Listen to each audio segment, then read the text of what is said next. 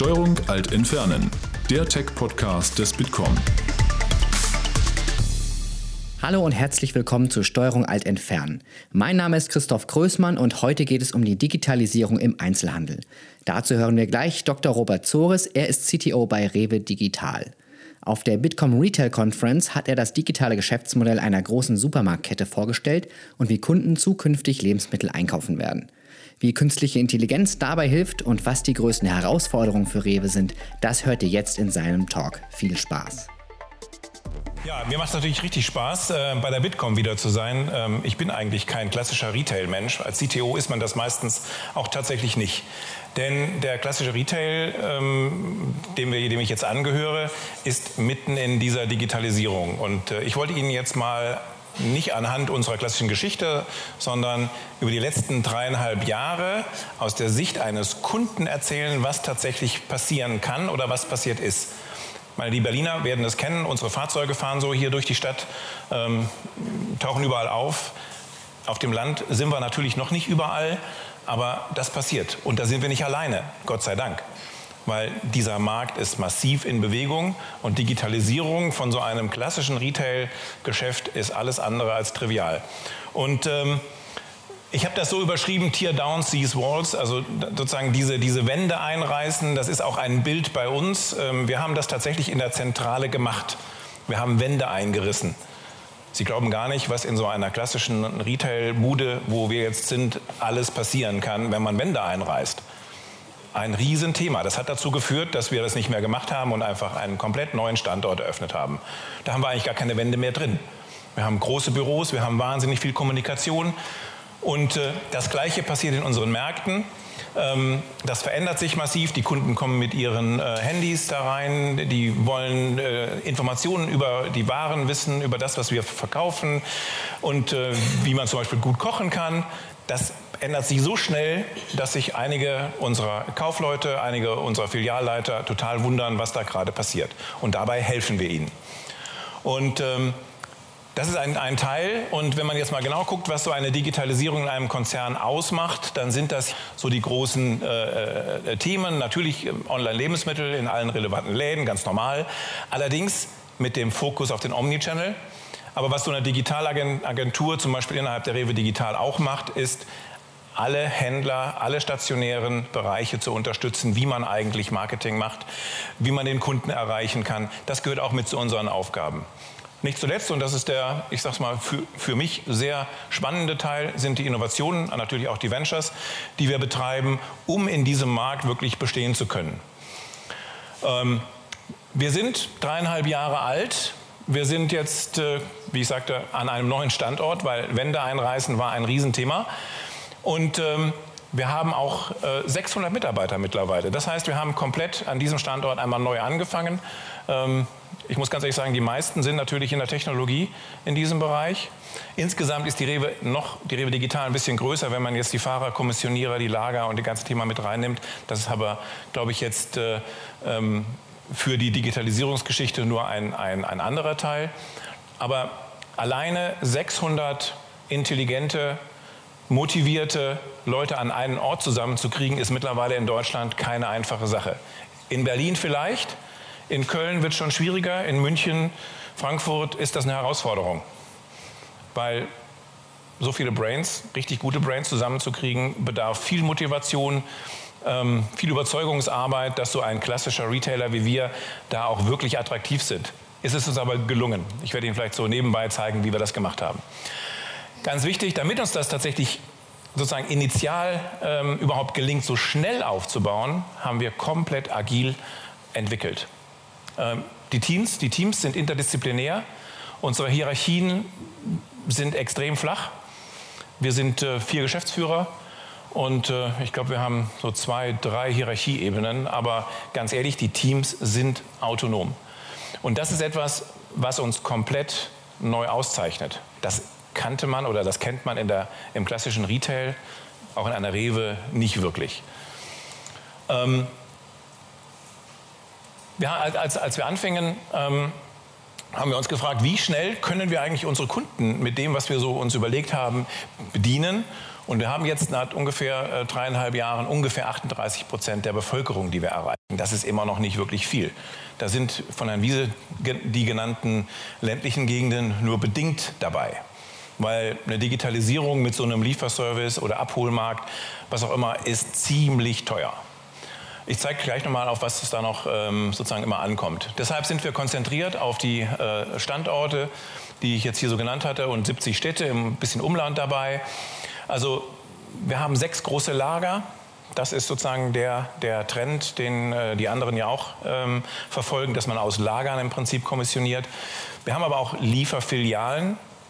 Das wissen die, die, die Eingeweihten, das ist so das, das teuerste, was man machen kann. Und auch für den Kunden, der in dem Laden drin ist, auch das unangenehmste.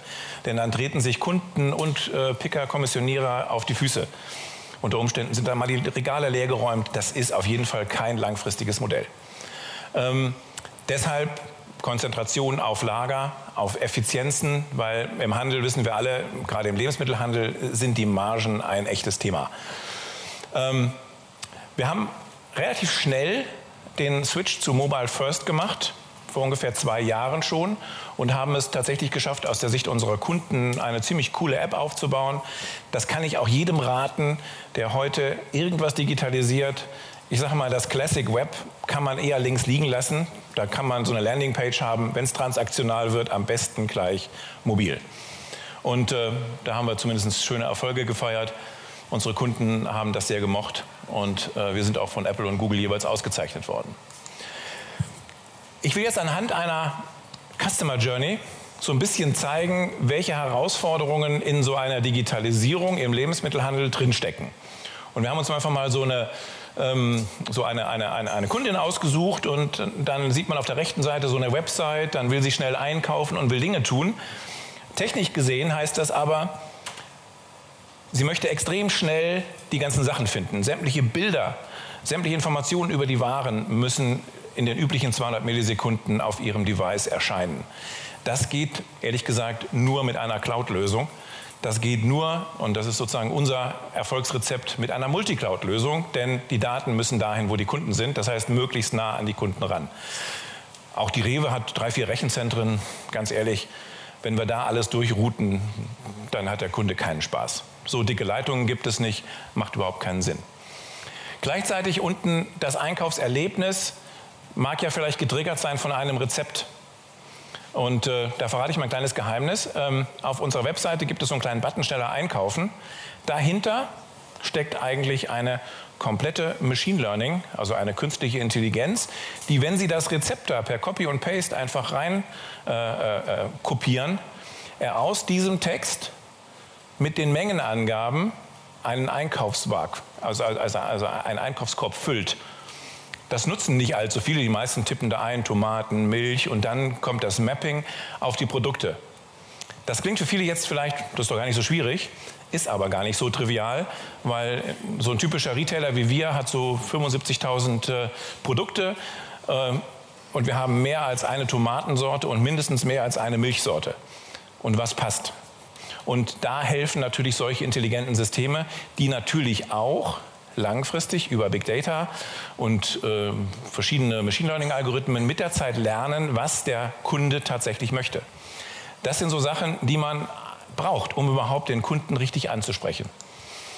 Das Ganze haben wir dann technologisch ähm, so modularisiert. Also Microservices kennen vielleicht der eine oder andere von Ihnen, ist eine logische Weiterentwicklung der Komponentensoftware.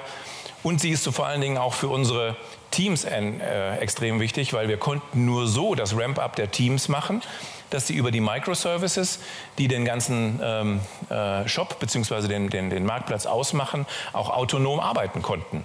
Sozusagen jeder bekommt eine Aufgabe, kann sie entwickeln im Team. Übrigens typische Teamgröße zwischen sieben und neun Leute. Und die können dann loslegen. Und die bauen genau diese, diese Systeme. Führt am Ende zu einer, sagen wir mal, äh, handhabbaren Softwarekomplexität. Wir haben extrem hohe Zuverlässigkeiten, weil wir die sozusagen auch äh, redundant eben haben können.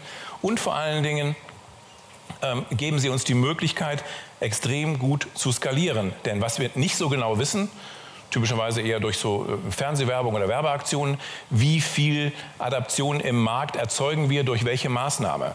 Denn manchmal haben wir irgendwelche Angebote draußen, dann haben wir Hunderttausende von Leuten, teilweise Millionen Leute, die auf die Seite kommen und dann teilweise ist es wieder etwas ruhiger. Und wenn man das eben nicht so machen würde, hätte man extrem hohe Betriebskosten. Insofern ist das ein ganz gutes Modell.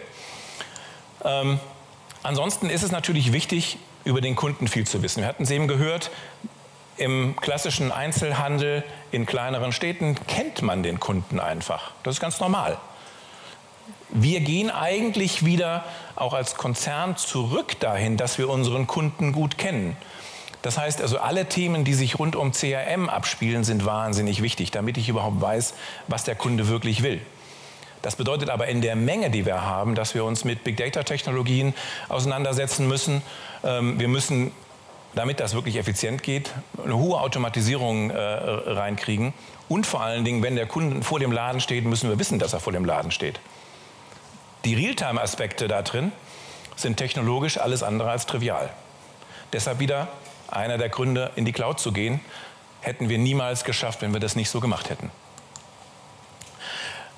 Das andere Thema, damit das dann auch wirklich gut im Laden funktioniert, ähm, ist das Thema Omnichannel-Infrastruktur. Der Kunde hat sich vielleicht zu Hause erkundigt, hat sich seine Einkaufsliste gemacht und kommt jetzt in den Laden.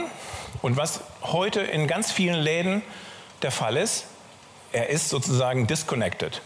Der Laden ist, wie man so schön sagt, ein Faradayischer Käfig. Also die, die äh, sozusagen die ähm, so also als, als Techie sage ich jetzt mal, die Elektrodynamik lässt nicht zu, dass da ein, ein GSM-Signal, Handysignal im Laden da ist.